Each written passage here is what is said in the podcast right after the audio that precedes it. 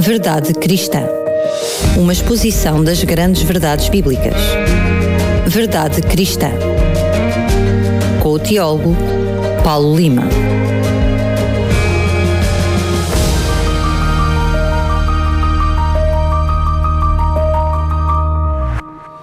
E já cá estamos para trazer o Verdade Cristã. Hoje volta a estar na companhia de Paulo Lima. Paulo, mais uma vez, bem-vindo. Obrigado, Daniel. É um prazer estar contigo e com os ouvintes da Rádio Clube de Sintra. É verdade que antes de começarmos este programa já tínhamos feito em direto a antevisão Sim. uh, do mesmo, mas para quem só agora nos está a ouvir e quem ouvir a repetição, portanto, do programa, hoje vamos falar de quê? Sim, nós hoje vamos falar da ética social de Jesus uh, e tu talvez estejas a pensar, porque já me puseste essa pergunta ainda há bocado, o que é que é ética social?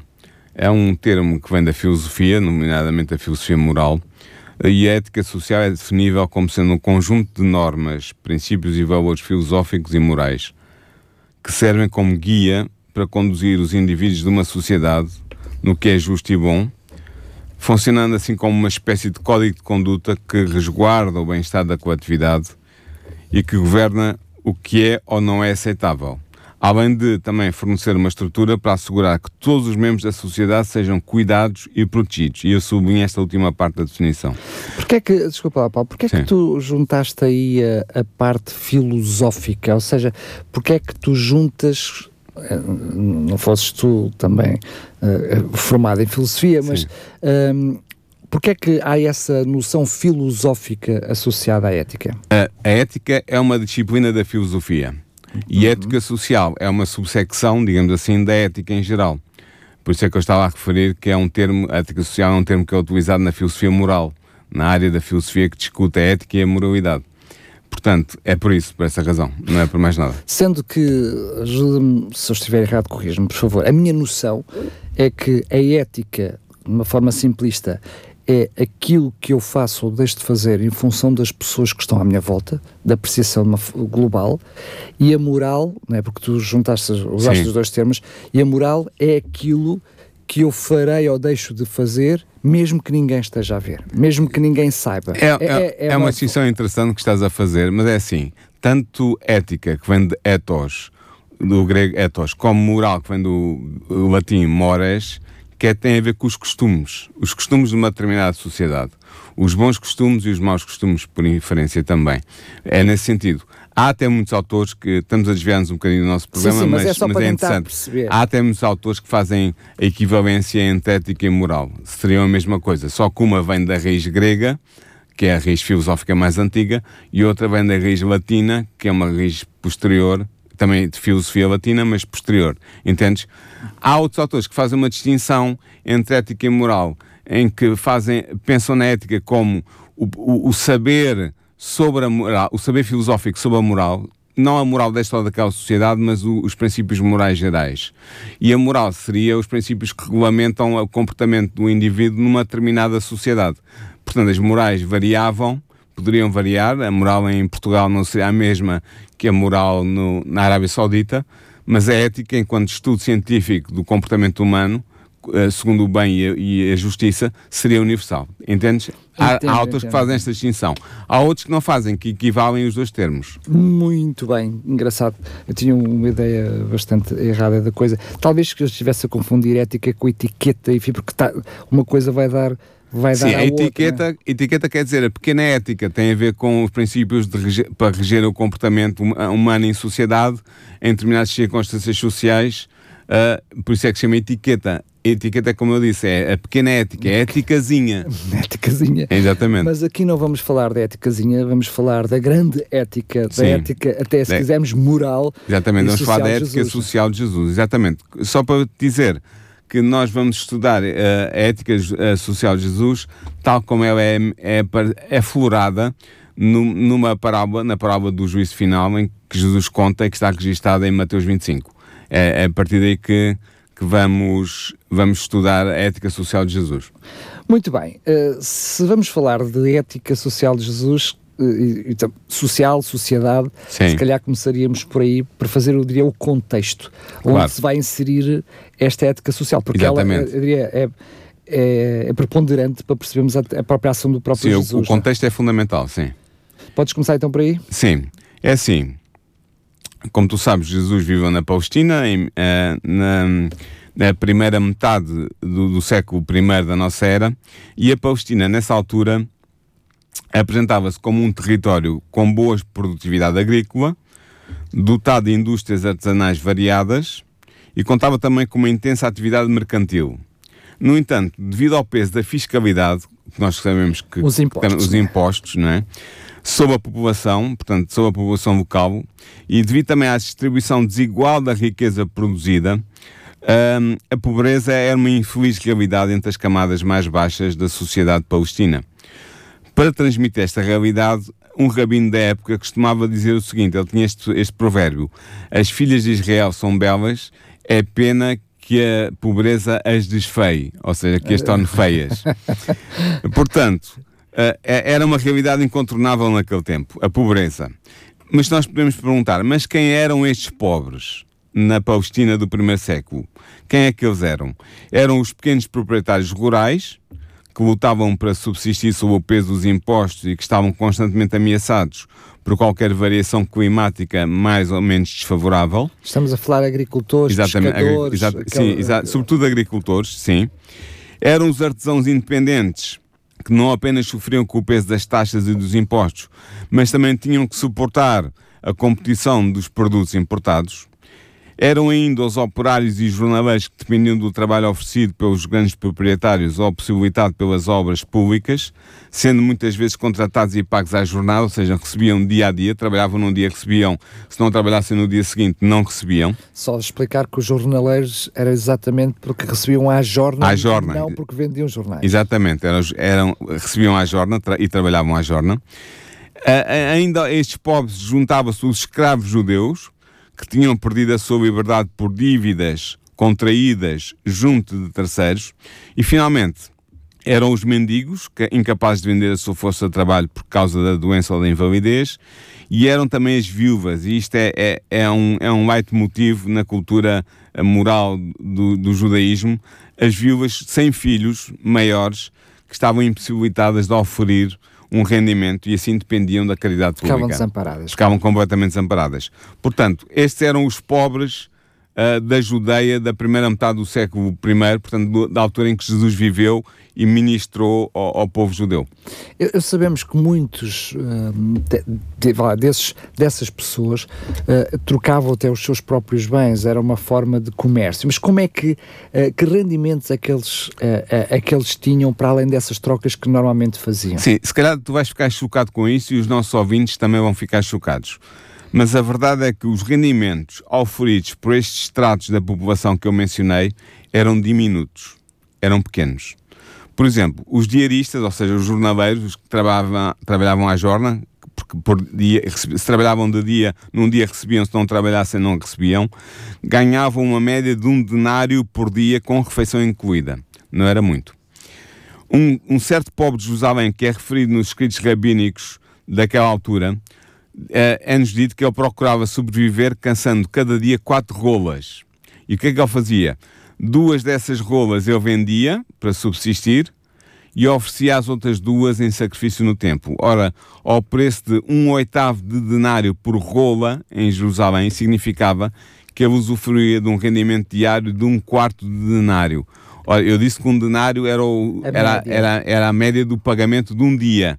Este homem vivia com um quarto de denário. Portanto, era um rendimento mesmo muito pequeno. Depois, outro exemplo.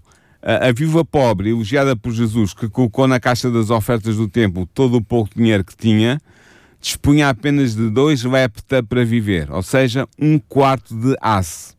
Para nós termos noção, e os nossos ouvintes também terem noção do valor diminuto destes rendimentos, nós devemos compreender que o valor da ração diária de pão estritamente necessária para garantir a sobrevivência de uma pessoa que era oferecido pelo tempo aos pobres de Jerusalém custava dois asse, isto é, um, de, um, um dozeavos de denário. Okay. Portanto, esta mulher tinha apenas um quarto de asse para viver.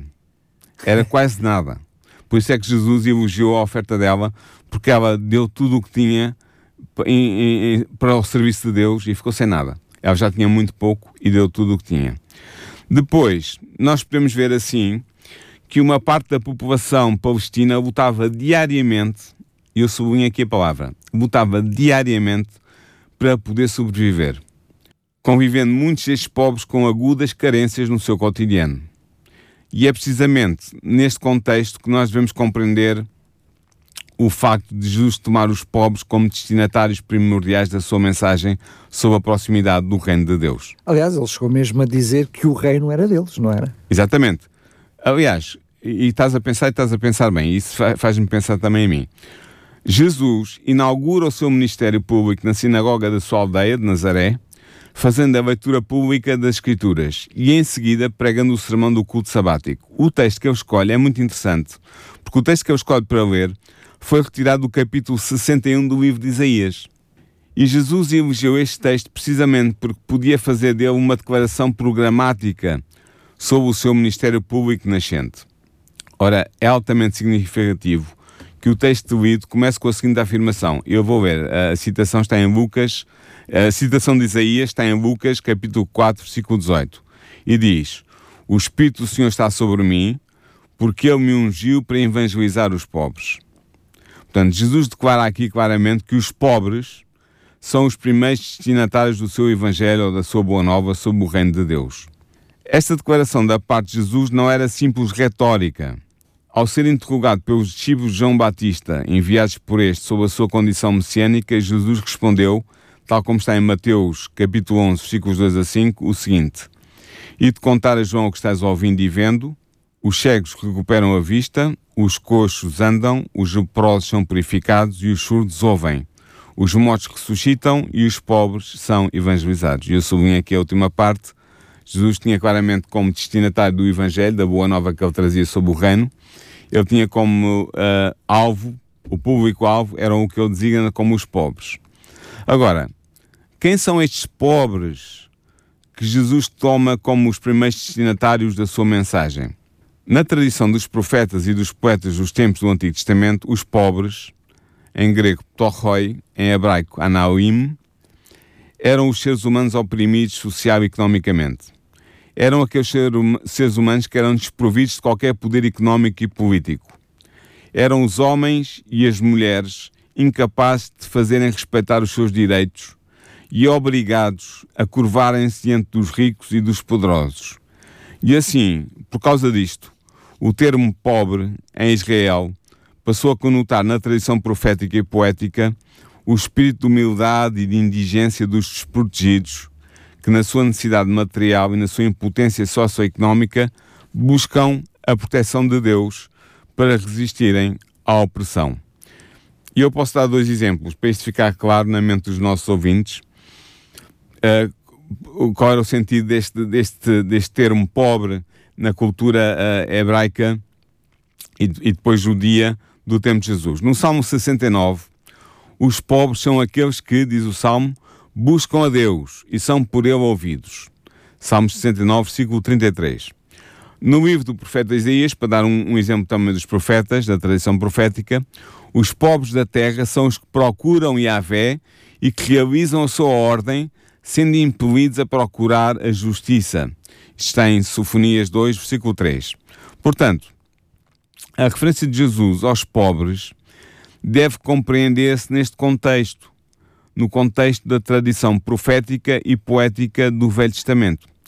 Isto não significa, Daniel, que Jesus, de alguma maneira, espiritualizasse a condição do pobre, ignorando as suas difíceis condições materiais de vida que eu comecei por referir no programa, inicialmente, no, neste programa. Mas pode haver essa confusão, porque temos algumas tradições que até falam nos pobres de espírito, não é? Exatamente, exatamente, para explicar exatamente isso. É que Jesus não estava a pensar apenas nos pobres que tinham as suas condições materiais muito dificultadas para viver a, a sua vida naquela sociedade em que Jesus também habitava.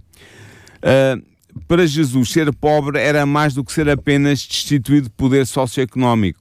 Era também possuir, em virtude desta indigência real, objetiva, mas este pobre também possuía uma predisposição espiritual para acolher a boa nova sobre o reino de Deus que Jesus trazia e que era o cerne do seu evangelho, a boa nova sobre o reino. Por isso, Jesus fazia dos pobres os principais destinatários da sua pregação, porque ele achava e provavelmente com toda a razão, que essas pessoas, esses homens e essas mulheres, estavam mais predispostos para ouvir a boa nova do reino do que os ricos que tinham muita abundância. E é neste horizonte de sentido que se deve compreender a declaração que Jesus, num dos seus sermões registados por Lucas, faz acerca da bem-aventurança dos pobres. O mestre disse nessa ocasião, e eu vou ler Lucas capítulo 6, versículos 20 e 21. Ele disse: Bem-aventurados vós os pobres, porque vosso é o reino de Deus. Bem-aventurados vós que agora tendes fome, porque sereis saciados. Bem-aventurados vós que agora chorais, porque havereis de rir. Ora, em oposição a esta bem-aventurança dos pobres, Jesus clama contra os ricos, os opressores dos pobres. Esse é que era o problema. E ele diz: Mas ai de vós ricos, porque já tendes a vossa consolação. Ai de vós que agora estáis saciados, porque tereis fome. Ai de vós que agora rides, porque conhecereis o luto e as lágrimas. Isto também é Lucas 6, versículos 24 e 25.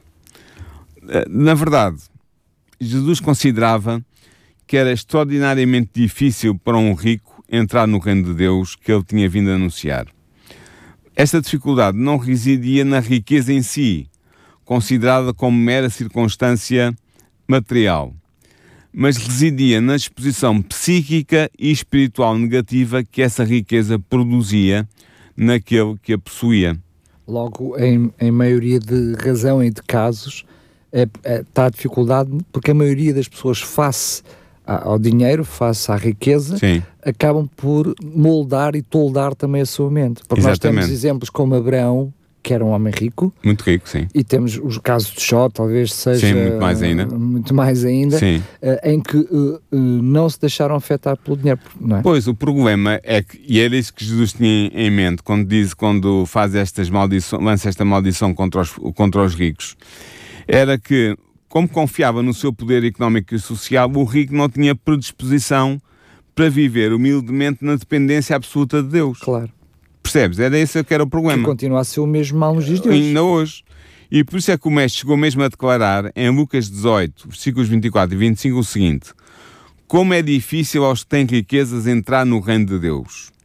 Com efeito, é mais fácil um camelo entrar pelo buraco de uma agulha do que um rico entrar no reino de Deus. Portanto, estás a ver que isto era um problema grave, mas mais uma vez eu digo, não tinha a ver com a, com a condição objetiva material do rico, dele ter muito dinheiro.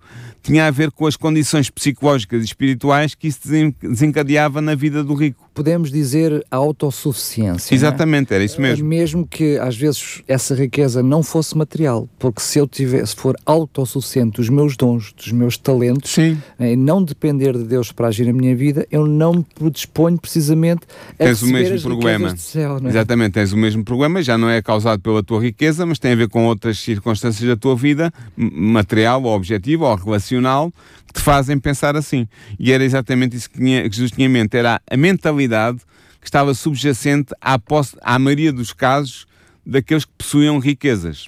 Entendes? Agora, a simpatia que Jesus sentia para com os pobres manifestou-se igualmente na ética social que ele propôs durante o seu ministério. Os princípios dessa ética social estão admiravelmente condensados e expostos, como eu disse no início, na sua parábola do juízo final. Então vamos a ela, Paulo, até porque o tempo está, está a avançar e um, tentar perceber. Uh, para já, já mencionaste várias vezes a parábola do juízo final Sim. e para quem está a ouvir, a ouvir pode não perceber o que, é que, que parábola é que tu te estás a referir. Sim. Eu estou-me a referir àquela parábola em que Jesus, como o juízo, como o juiz messiânico que vem na sua segunda vinda, separa ele usa uma imagem, separa as ovelhas dos bodes, põe os bodes à sua esquerda e as ovelhas à sua direita. E depois faz o elogio do, das ovelhas, que são aqueles que foram fiéis ao, ao, Evangelho e aplicaram os valores do Evangelho na sua vida cotidiana. Portanto, aqueles e, que herdariam a salvação. É? Exatamente. É? E, faz, e faz a condenação dos bodes, que são aqueles que não seguiram os princípios da ética social de Jesus. E depois confrontados com os próprios que fazem perguntas a Jesus, então o que é que são estes e o que é que não Já são? Já lá vamos. Muito não bem. avances mais, porque senão tiras a piada ao programa. Mas é assim, Esta parábola, a parábola do juízo final, foi contada por Jesus aos seus discípulos em Jerusalém dois dias antes da sua, da sua morte às mãos dos ricos e dos poderosos. Esta parábola, como eu disse, está no capítulo 25 de Mateus, dos versículos 31 ao versículo 46.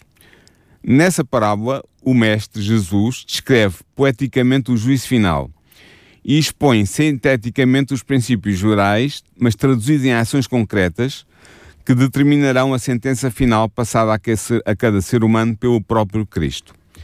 Estes princípios éticos são princípios que se concretizam em atos de caráter beneficente e que configuram o que se pode designar como sendo a ética social de Jesus. Mas quais são então estes princípios? Ditos por Jesus muito sucintamente e tomando exemplos concretos. Na sua narração da parábola, Jesus declara que os justos que alcançarão a vida eterna, herdando o reino que Deus preparou desde a fundação do mundo, são expressões de Jesus, são aqueles que agiram movidos por princípios de compaixão fraterna. Diante das carências dos seres humanos, caídos em pobreza e em necessidade, estes homens e mulheres, os justos, aprovados no juízo final, responderam. E responderam concretamente com atos de beneficência. E Jesus dá exemplos. Eles deram de comer a quem tinha fome, deram de beber a quem tinha sede, acolheram os estrangeiros sem casa, vestiram os nus, visitaram os doentes desamparados e foram ver os presos. Todas estas pessoas que estão aqui citadas eram pessoas em carência absoluta e precisavam de uma mão amiga, de uma mão estendida na direção deles para os ajudarem. Estavam em situações críticas, socialmente falando e economicamente também. E é estes exemplos que Jesus dá. É importante notar, Daniel, que Jesus começa por afirmar que estes atos de compaixão realizados pelos justos tiveram-no a ele como beneficiário. Ou seja, foi o próprio Jesus que foi alimentado, acolhido, vestido e visitado pelos justos. Mas isto é, é, é, é espantoso. E, e diante da estupefação destes homens e mulheres justos, porque não tinham consciência de terem realizado tais atos em favor do próprio Cristo, o Mestre vai esclarecer e ele vai dizer o seguinte: Em verdade vos digo, cada vez que o fizeste a mim, a um destes meus irmãos mais pequeninos, a mim o fizeste. E assim, Jesus não apenas indica a prática beneficente alicerçada na compaixão para com os pobres, como sendo a razão da justiça atribuída aos justos, como mostra também que ele se identifica pessoalmente com todos os seres humanos necessitados dessa compaixão. Os pequeninos irmãos de Jesus que os justos salvos auxiliaram são todos os seres humanos indigentes ou em carência. E em contraposição à justiça atribuída aos justos que lhe granjeou a vida eterna, Jesus condena a injustiça daqueles que não agiram compassivamente diante da necessidade dos indigentes, dos pobres. Ao ignorarem os pobres e necessitados, estas pessoas não apenas ignoraram os pequeninos irmãos de Jesus, mas fizeram mais, eles desprezaram o próprio Cristo. E por isso são malditos, é a expressão que é a palavra que Jesus utiliza, e porque são malditos não podem ter acesso ao reino de Deus e à vida eterna. Mas eh, já estamos na parte final, eu ainda queria fazer uh, fazer uma pergunta sobre o que já sabemos que ele vai dizer, enfim, Sim. aqueles que conhecem o texto sabemos que ele vai fazer uma sentença, mas antes, antes de chegar aí, eu queria te perguntar uh, algo que é, se ele está a falar para, uh, portanto, tem à sua direita dois grupos de pessoas. À direita e à esquerda. Ah, exatamente, tem ao seu lado é o que eu queria dizer, Sim. dois grupos de, de pessoas. Sim. Umas que percebemos que uh, são elogiadas por Jesus Sim. e outras que se autoelogiam e depois acabam por receber uma crítica de Jesus. Mas está a falar para todos. Uma censura. Uma, censura. censura. É, é, é, perfeitamente. Só que ele não está para falar, ele não está a falar para diretores de instituição social, para organismos. Exatamente. Ele, ele está a falar para cada um de nós. É, é essa responsabilidade não está em cima das instituições, porque está a falar na salvação pessoal. Sim. Portanto, é, é uma responsabilidade pessoal. É verdade, exatamente. Uh, e, e, é pessoal e intransmissível. Pois. Cada um de nós, como discípulos de Jesus, se quisermos ser discípulos autênticos, temos de estar com atenção à necessidade daqueles que precisam de auxílio. Podemos fazer isso não necessariamente uh, e não obrigatoriamente isoladamente Claro. Podemos fazer parte na, nossa igreja, na nossa comunidade, fazer parte do, do, do, processo de auxílio àqueles que precisam de ajuda e isso é válido para Jesus. Isso não, não está posto fora de questão. Agora, o que é interessante é que esta sentença lavrada por Cristo, como rei como juiz, na parábola do juízo final, apoia-se no que nós vamos a descobrir ser os princípios da sua ética social. Ou seja, ela, ela é transporta, espelhada em cada um de nós. Ou seja, ele foi o exemplo dessa ética. Exatamente. E a salvação, a nossa salvação, está de alguma forma ligada a como na prática eu aplico essa mesma ética. Se tu quiseres dizer, podes dizer bem, na, na maneira prática, como nós imitamos Jesus. Claro.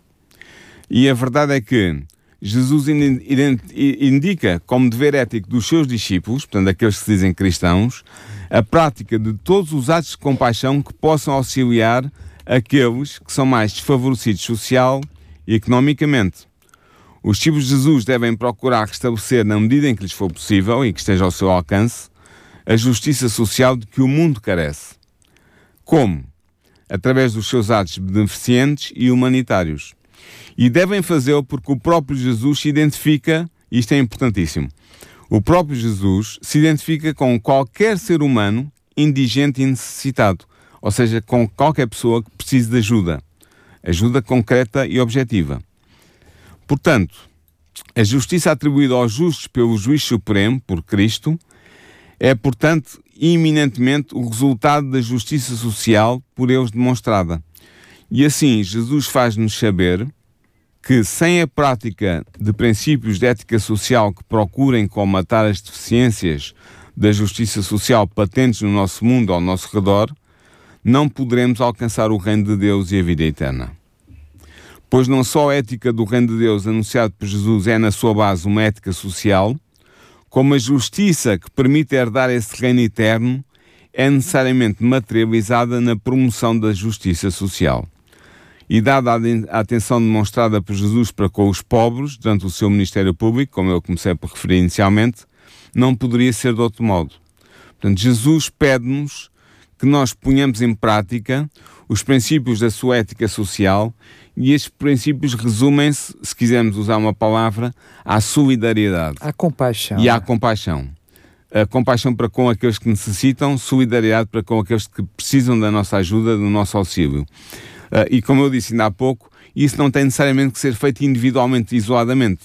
Podemos fazê-lo como membros da nossa igreja, como membros de um grupo de ação em favor dos pobres, em várias áreas da, da, da assistência àqueles que precisam de ajuda porque estão destituídos de qualquer apoio social ou económico. Eu até diria, mesmo dentro do contexto familiar, é daqueles que precisam. Uhum. Agora, eu preciso mesmo de fazer esta pergunta, um, porque quem nos está a ouvir, e até possa estar a recordar outros programas que já fizemos e te ouvir dizer e falar tão eloquentemente e bem, como é teu apanágio, Sim. falares na salvação pela graça, e de repente, eis que parece que borraste a pintura toda hum. e estás aqui a falar que a condição sine qua non para entrarmos no céu é fazermos bem aos outros. Eu vou precisar que tu consigas explicar isto. Porque é assim, é, é um paradoxo, uh, é um paradoxo da, da, do, do, do, plano da salvação, que é, nós somos salvos inteiramente pela graça, mas somos julgados pelas nossas obras.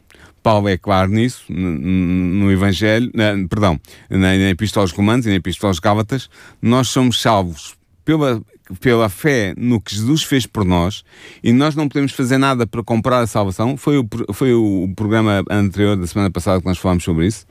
Mas depois, quando nós somos salvos, quando nós assimilamos os princípios de Jesus e, e, transformamos a nossa vida espiritual à semelhança da vida espiritual de Jesus, nós vamos agir movidos pelo Espírito Santo da mesma maneira que Jesus agiria. De e segundo forma, os princípios é da lei de Deus. Já é o resultado da graça. É o resultado da nossa salvação, da graça a agir no nosso coração. E, portanto, vamos ser movidos para agir na imitação de Cristo, segundo os seus princípios e segundo a lei moral de Deus, que estava em Êxodo 20, movidos pelo Espírito, e vamos agir vamos agir naturalmente e vamos agir em favor, nomeadamente, como Jesus chama a atenção aqui na parábola do juízo final, vamos agir em favor dos outros que precisam da nossa ajuda. Claro. Vamos ser motivados pela necessidade deles, vamos ser motivados pela vontade de ser solidários e de ser compassivos com essas pessoas. E isso vai, vai estar no nosso registro, que está registado no céu, uh, nos registros do céu, e, e vai ser com base nisso que nós vamos ser julgados. Ou seja, a pergunta que, que vai ser posta, a grande pergunta é: este homem, esta mulher que se declararam cristãos na sua vida, a partir de um determinado momento da sua vida, viveram de acordo com o Evangelho? Sim ou não? Estás a ver?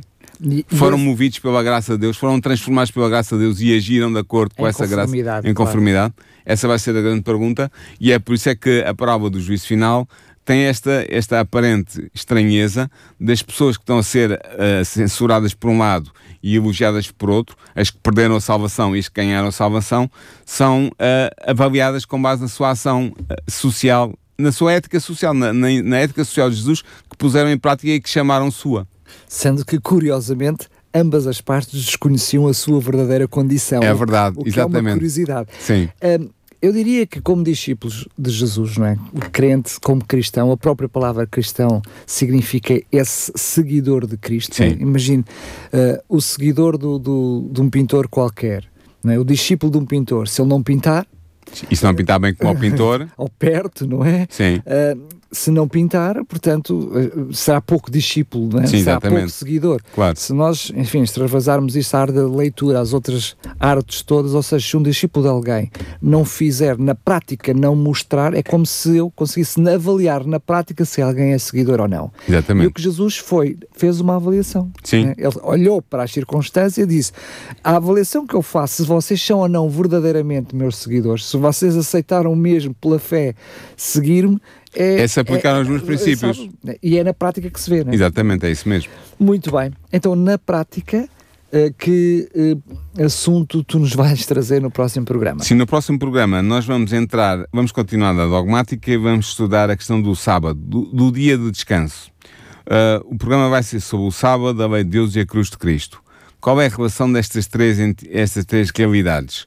O sábado, por um lado, a lei de Deus, estou a falar da lei moral, da lei dos Dez Mandamentos, uh, e a cruz, a cruz de Cristo.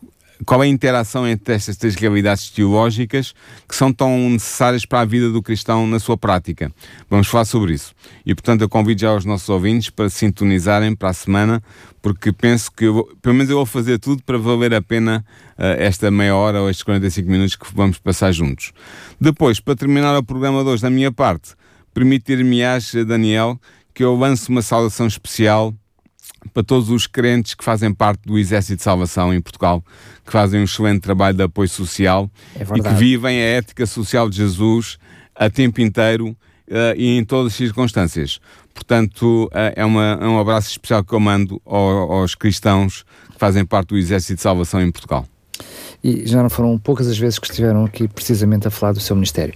Um grande abraço também, estendido da RCS a todos vocês e agora vamos uh, uh, cumprir com o prometido. Tínhamos prometido que iríamos oferecer Bíblias e temos estado a fazê-lo em todos os nossos programas. Hoje não será exceção, temos 10 Bíblias para lhe oferecer. O que é que pode fazer. Lá está, as Bíblias são de graça, totalmente gratuitas. É pela graça que recebe estas Bíblias. Mas tem que fazer alguma coisa, tem que as querer receber. E como é que eu sei que as quer receber? É enviar-me uma mensagem com o seu nome. Basta isso, envia-me uma mensagem com o seu nome. E não, eu já sei que esta pessoa com o nome X, não é preciso pôr o nome todo, só queremos mesmo identificar com o número de telefone, enfim, fica automaticamente identificada, só queremos saber quem é para lhe poder oferecer e pode até depois levantá-la aqui nas instalações da RCS, se assim o quiser, na Portela de Sintra. Se quiser que lhe enviemos pelo correio, teremos todo o prazer em enviar a Bíblia pelo correio totalmente gratuita e a sua morada apenas será uh, registada para efeito desse envio. A RCS não ficará com uh, os seus contactos. Agora sim, Quero apenas dizer-lhe que para receber, para entrar em contato connosco, se não sabe o nosso número de telefone, é fácil, é a nossa frequência, nossa frequência é 91.2, o número de telefone é 933, da operadora, depois o número uh, é duas vezes a nossa frequência, 912 912. Portanto, repito, é 933 912 912. Envie-me uma mensagem com o seu nome e a palavra Bíblia, para sabermos que é o passatempo a que se refere, e está a valer 10 Bíblias totalmente gratuitas. Paulo, mais uma vez, muito obrigado e até ao próximo programa. Até ao próximo programa, Daniel. Verdade Cristã. Uma exposição das grandes verdades bíblicas. Verdade Cristã. Com o teólogo Paulo Lima.